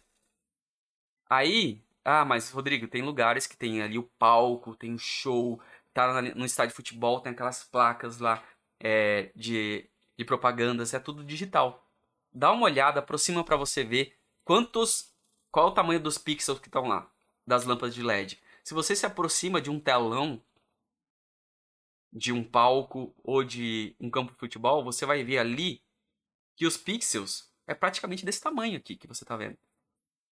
É praticamente desse tamanho cada pixel. Mas é porque está vendo de longe. Aí a densidade vista de longe, tá? Então essa é a regra para tudo. Pixel no digital, dimensões físicas no que é a finalidade física.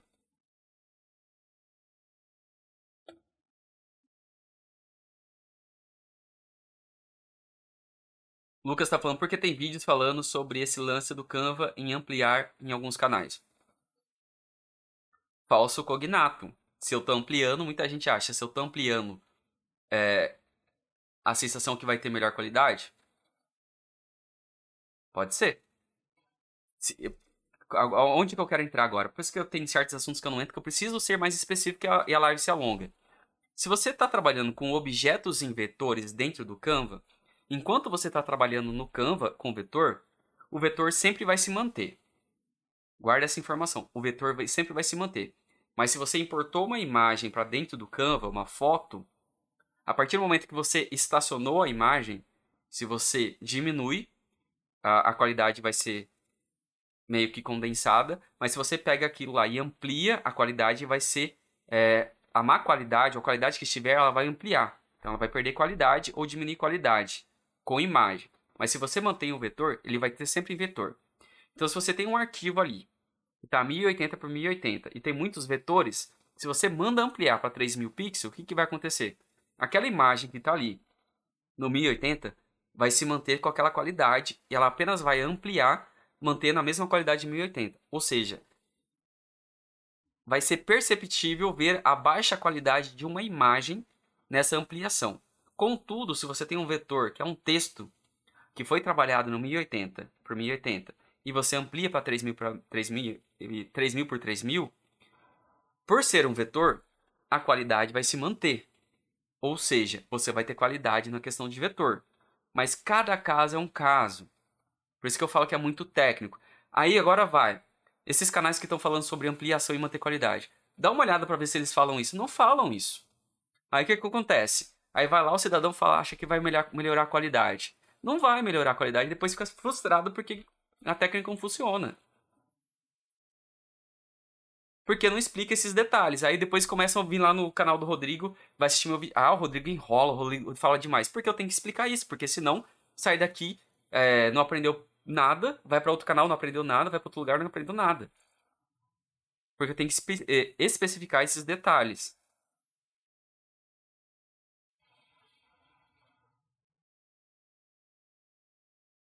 Lucas, as artes que você faz, você usa só o Canva ou você usa junto o Photoshop ou Core? Eu não uso mais Core, eu tenho mais de 10 anos. Eu faço uma combinação de Illustrator, Photoshop e Canva. Então essas artes agora da imersão Canva Expert, eu faço, pego algumas coisas do Canva, é, algumas coisas, ó, imagem, fundo, eu pego lá no Canva, é, tiro algumas coisas ali e jogo pro, pro Photoshop. Não que eu não possa fazer no Canva, posso, mas é porque eu tenho um workflow aqui de trabalho que agiliza para mim utilizar o Photoshop, mas é o meu caso, tá? É a minha necessidade. Se eu quisesse fazer no Canva, daria? Daria. Se fosse a minha única ferramenta o Canva, eu usaria o Canva. Mas como eu tenho aqui a possibilidade de usar outras ferramentas que possibilitam eu agilizar e ganhar mais qualidade, eu uso elas. Mas é a minha necessidade. Existe uma qualidade, é, existe diferença entre qualidade e tamanho? É óbvio, é óbvio. Você pode ter uma tela impressa no tamanho de uma sala, 3 metros por 3 metros, e ela pode estar horrível de qualidade. Como você pode ter um NFT ali impresso de 3 por 3 centímetros, ou o famoso 3 por 4 com uma excelente qualidade. O que, que, o que, que manda nisso? é quem fez aquela arte, a densidade de pixel que foi feita, aí depois a impressão, qual a densidade de pontos que foi feita a impressão. Tudo vai depender disso. Então tem sim.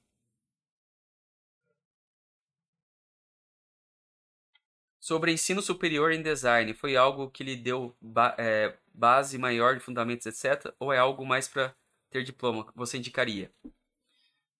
Não, tudo que eu sei hoje praticamente foi a vida. Em relação à marketing de publicidade, aí tem um pouquinho da faculdade de publicidade e propaganda que eu fiz.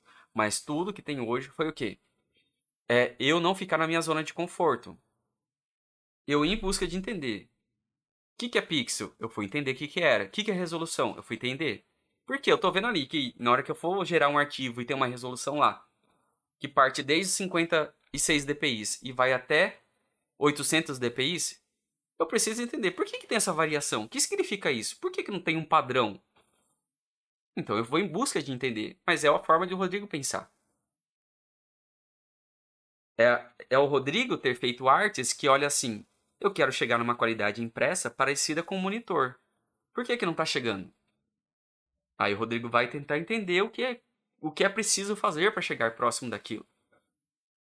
Isso a faculdade não ensina. Isso são técnicas que você vai aprendendo, junta A com B e você vai montando o seu, é, o seu livro de conhecimento.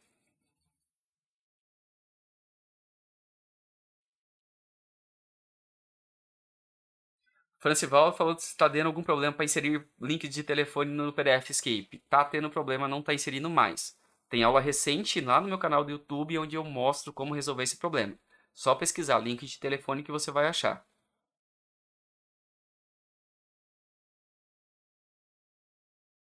Gabriel tá falando, esses dias estava discutindo com um grupo sobre pessoas que usam o Canva e estavam brigando porque uns falam que não consideram como designer, outros falam que não consideram como designer. Bom, tem aula aqui no canal que eu falo sobre isso. Se quem usa Canva é, pode ser considerado designer ou não. Para mim, quem usa o Photobrush, o Photopaint, o Excel e faz artes no Excel, faz artes no Word, é designer. Designer é o que faz design. Simples assim. Agora, se tem qualidade ou não, qualidade é subjetiva. Vai depender de quem está vendo. Mas quem faz design é designer. Lucas está perguntando: você indica ensino superior para quem trabalha com design? Depende da sua necessidade, depende daquilo que você quer aprender. A grande imensa maioria dos designers que eu conheço não fizeram nenhum curso, nenhuma faculdade. Porque você não necessariamente precisa, até porque uma faculdade, eu não estou falando que é ruim, tá? Você aprende muita teoria. Teoria é mega importante. Só que toda faculdade que você vai começar hoje, ela já começa desatualizada. Como assim, Rodrigo, já começa desatualizada? Porque ela tem que ter ali no início, tem que ter um cronograma. E aquele cronograma, muita coisa, muitas vezes, para ser aprovado, ele está vinculado a coisas que já aconteceram e que foram desatualizadas. E daqui quatro anos, muita coisa avançou e você perdeu chance de aproveitar. Então, por isso que cursos online, é, YouTube, você avança muito mais rápido do que uma faculdade. Não estou falando que não é importante, é ótimo, principalmente para quem quer aprender teoria. Quer aprender teoria? Aí vai para um, uma faculdade, tá? Quer avançar, ter, quer níveis profundos, aí vai para uma faculdade. Mas caso contrário, eu não sugiro. Rodrigo, tem versões gratuitas do Photoshop e Illustrator que, que funcionam bem? Tem versões para teste. Funciona exatamente. Por isso que chama versão para teste. Você vai, instala, depois de 30 dias, para de funcionar. Vai funcionar exatamente como a versão original. BI Digital. Olá, bom dia, sou novo no canal. Excelente dica. Queria tirar uma dúvida, pode me ajudar? Tenho uma dúvida sobre relação ao Canva. Manda aí, se der eu respondo, tá? Miguel Simon, imagem é pixel, vetor é matemática pura. eu não queria entrar nisso, mas ótimo. O desenho é feito por cálculos matemáticos no PC e por isso pode ser ampliado ao infinito. Ampliado ao infinito e diminuído ao infinito, né? Na verdade, não é nem, nem é diminuído ao infinito. Ele é diminuído até a densidade de pixel permitida ou os cálculos permitidos pela clique equipamento. Mas é exatamente isso. Imagem é pixel, quase como se fosse algo físico, e vetor é um cálculo matemático. É só uma questão de você ir aumentando a quantidade de, de nós, de pontos ali. Então isso é matemática. Lucas, você fez alguma faculdade? Sim, publicidade e propaganda. Robson, eu sou formado em farmácia bioquímica. Hoje faço marketing para farmacêuticos e não fiz curso nas áreas de publicidade. Aí, Robson é um grande exemplo. Formado em farmácia e, e bioquímica e hoje faz marketing para farmacêuticos. E não fez faculdade para isso. Gabriel, tudo que sei sobre informática e design aprendi com a vida. Errando, aprendendo, vendo vídeos, tutoriais. Não fiz cursos avançados. Acho que com uma curiosidade aprende muita coisa. Exatamente. A curiosidade é o que mais ensina. Se o ser humano não fosse curioso, o ser humano não tinha pisado na lua. Se Pedro Álvares Cabral não fosse curioso, a gente não estaria no Brasil hoje. Se, a, é, se o ser humano não é curioso, ele não tinha saído das cavernas, para aqueles que acreditam na evolução. até para quem gosta da questão do bíblico, se o ser humano fosse é, não fosse curioso, tá lá desde, desde o tempo bíblico, Deus não teria expulsado Adão e Eva. Então a curiosidade faz parte do aprendizado. Conselho de um sábio. Mônica Silva, existe um, Fotopia, um site on... Existe o Fotopia, um site online que tem todas as ferramentas do Photoshop. Exato, tem algumas aulas aqui no canal sobre fotopia. Eu não me aprofundo lá, porque muita gente quer algo muito mais avançado. É igual eu falo, galera, precisa entender e a limitação das ferramentas. É só isso. Se você, novamente, se você olha para uma ferramenta e quer fazer tudo nela, já está começando errado. Tem que entender a finalidade dela. É igual alguém comentou aí do marceneiro. O marceneiro, ele sabe fazer um monte de coisa. Mas só que para fazer marcenaria você precisa conhecer várias ferramentas diferentes. E o designer é a mesma coisa. Se você não aprende várias ferramentas diferentes, não vai avançar e depois fica frustrado. Ah, eu não consigo fazer artes bonitas. Qual ferramenta você sabe? Ah, só sei usar essa, que falaram que é boa. Aprende outra. Mas Rodrigo, você ensina Canva. Eu ensino Canva.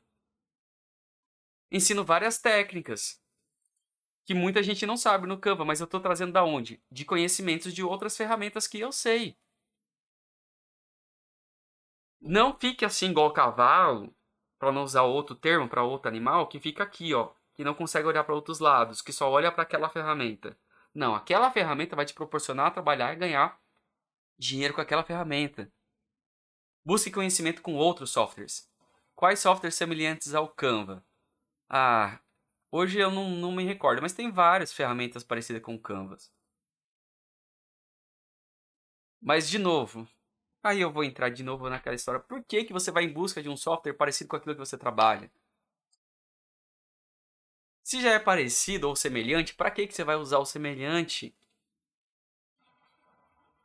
Você tem que ir em busca de uma ferramenta que vai suprir a necessidade da outra. Exemplo, vou voltar para o marceneiro. O marceneiro que. O marceneiro vai ter lá. O marceneiro tem uma serra tico-tico. Existem várias serras tico-tico no mercado? Tem. O marceneiro profissional, ele sabe para que serve aquela serra tico-tico. Ele vai ter a serra ali tico-tico dele. Vai ter ali duas, serra de bancada e a serra manual. Para que que ele vai ficar em busca de outras semelhantes se ele já tem uma ali? No máximo, como a melhor de mais qualidade. Mas se for para fazer a mesma função, ele não tem para que ir para outra serra tico-tico com corda. Se é para a mesma função, não adianta ir para outra ferramenta. Agora, se você quer outra coisa, exemplo, quer trabalhar com 3D, Canva não faz 3D. Aí você vai para uma ferramenta de 3D. Edição, é, não, criação de efeitos especiais. Canva faz edição de, de vídeo, mas não faz efeitos especiais. Premiere faz edição de vídeo, mas não faz é, Adobe Premiere não faz efeitos especiais. Aí você vai para onde? Para um After Effects, que é da Adobe também. Simples. Se, se fosse para ter uma ferramenta perfeita, única, a Adobe não teria um catálogo com 15 ferramentas diferentes.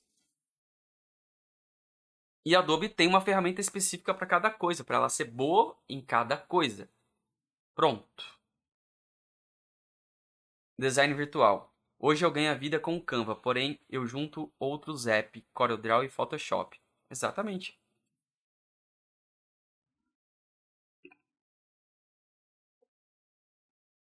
Lu, é, Brasil, eu não tenho clientes ainda. O que você me indicaria para conseguir meus primeiros clientes?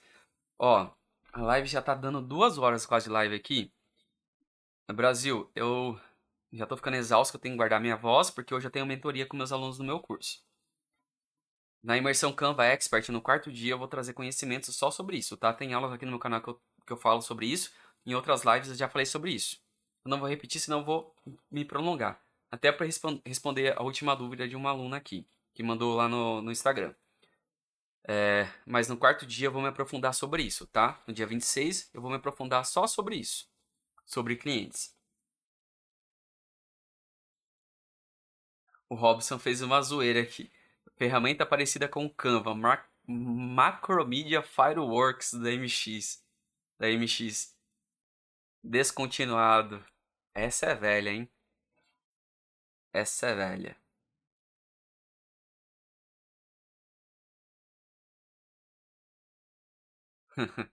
viajei agora, viajei no tempo.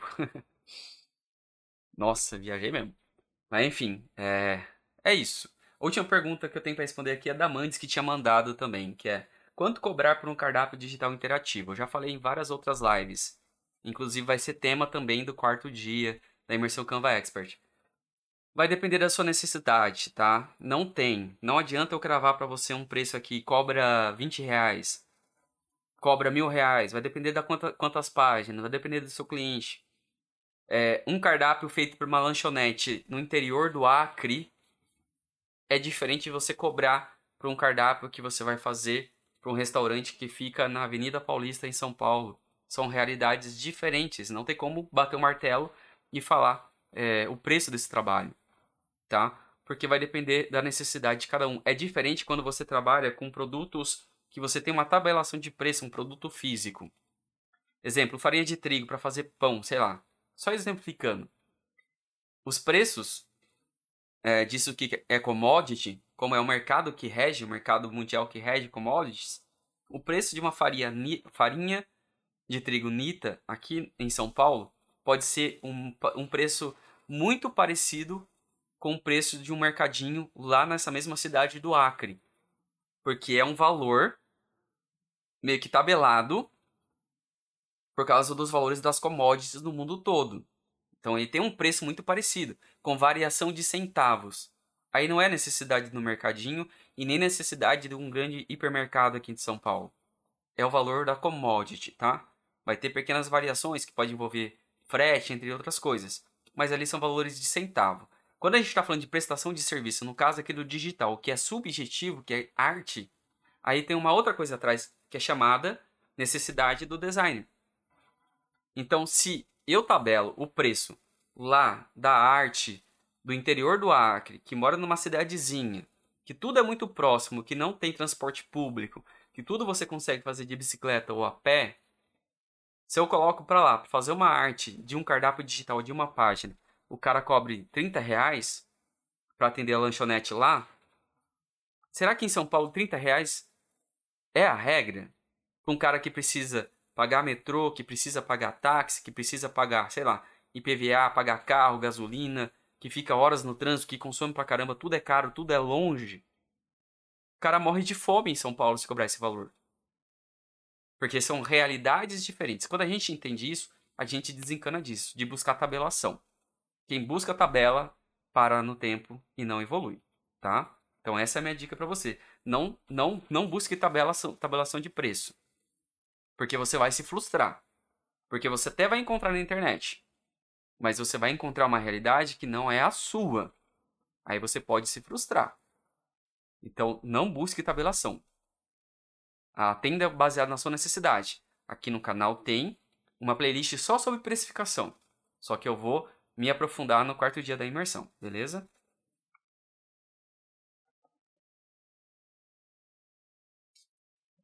O João está perguntando, desculpa perguntar novamente como fazer a transação de vídeos no Canva. Não tem como demonstrar aqui porque eu não tô, não vou abrir Canva para mostrar.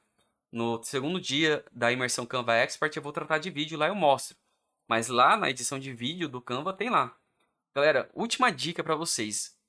Presentaço. Para aprender qualquer coisa na vida. Aprender qualquer coisa na vida. De novo, para aprender qualquer coisa na vida. Explore a ferramenta. Não tenha medo, não vai explodir. Tem um monte de botãozinho, tem um monte de coisinha em cima, na lateral, do outro lado. Clica ali e vê o que, que tem porque é assim que se aprende. É tipo um livro. Como é que eu vou saber o conteúdo de um livro desse aqui, desse aqui do Mário Sérgio Cortella? Como é que eu vou saber o livro lendo apenas a capa e aqui? Como é que eu vou saber? Se eu não abrir aqui e ler o conteúdo, explorar o que está aqui dentro. Como é que o Brasil seria descoberto se Pedro Alves Cabral não tivesse a curiosidade de falar assim: ah, vou lá para as Índias. No meio do caminho tem um vento que levou para outro lugar. Ah, cheguei num lugar aqui. Deixa eu ver o que, que tem por aqui. Nossa, tem ouro, tem prata, tem pau-brasil, tem índio. Porque ele teve coragem de ir lá explorar. Não tenham medo. De novo, às vezes eu vou usar dois arquétipos, da mãe e do pai. Às vezes do pai é para dar um chacoalhão, acorda, filho. Não tenha medo de explorar a ferramenta, porque se você explora, a mágica acontece. Porque você vai ver ali aquele botãozinho escrito três pontinhos mais. Quando você clica ali naquele três pontinhos mais, uma mágica incrível brilha na sua tela. Abre-se uma nova janela cheia de novas funções e configurações que estão ali. Tudo para ser explorado, tudo é novo. Todas as coisas que talvez você fale assim: "Nossa, eu não sabia que tinha aqui dentro do Canva isso". E isso aconteceu porque eu cliquei nesse botão aqui para ver. Quando você parte e quebra esse medo para explorar a ferramenta, esse mundo maravilhoso se abre na sua frente. Então você, ó, evolui porque você vai clicar ali e falar assim: deixa eu testar isso aqui. Ó, faz isso, né? Deixa eu clicar isso aqui. Isso aqui faz isso. Então explore a ferramenta sem medo. O Robson falou assim: no Macromedia tinha uma barra que mostrava a sequência de itens. Tem isso no Canva? Eu acho que você está falando como fosse camadas e layers. Ainda não tem. É algo muito pedido, mas eu acredito que, olha, não vai demorar muito. Até o final do ano eu acho que essa novidade chega. É, uma, é um pedido de muita gente. E não, não acho que seja tão desafiador para o Canva fazer isso. Eu só não estou entendendo essa, dem essa demora. Mas vai chegar. Aí vai facilitar muito o trabalho de muita gente. Exatamente, Mônica. Tem que fuçar mesmo a ferramenta. Até travar o computador. É, pode ser que trave também. É isso, galera. Ó, lembrando que se você tem alguma dúvida, alguma pergunta, o Design com Café, meu café já foi embora. Café com Design acontece todos os dias aqui no Instagram, aqui no YouTube. E amanhã não, tá? Amanhã é domingo, amanhã é dia de dar uma relaxada. Quer ter sua pergunta respondida em vídeo? Manda sua pergunta, eu abro caixinha de perguntas. vou abrir hoje? Não, porque amanhã não tem live. Então, domingo, amanhã à noite, eu abro uma caixinha de perguntas e você manda. Aí, na segunda-feira de manhã, eu abro aqui uma live pra gente responder essas dúvidas, beleza?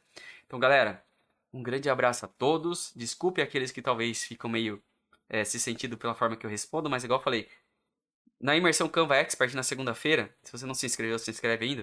eu vou falar sobre isso. Eu já vou abrir falando sobre o arquétipo. Eu trabalho nesses dois arquétipos. Na verdade, é mais arquétipos. Se for somar os arquétipos que eu trabalho, vão ser seis arquétipos que eu trabalho. E dois deles é o pai e a mãe. A mãe eu sempre falo mais mansamente, para que com mais carinho. Que muitas vezes você quer um carinhozinho. Mas só que tem hora que pra gente acordar precisa daquele chacoalhão de pai. Então eu vou trabalhar nesses dois arquétipos. Então se você percebeu que ó, o Rodrigo às vezes foi um pouquinho mais ríspido, ríspido, eu trabalhei no arquétipo do pai, tá? São técnicas de comunicação. E se eu tô ali muito mais manso, eu tô no arquétipo da mãe. Tô ali mais carinhoso, tá? Então são técnicas de comunicação para que possa causar um melhor aprendizado. Beleza? Então, grande abraço a todos, um ótimo sábado, um ótimo final de semana e a gente se vê na próxima live segunda-feira, tá? Lembrando que a live fica gravada, tá? Grande abraço a todos, fiquem com Deus e a gente se vê. Até mais.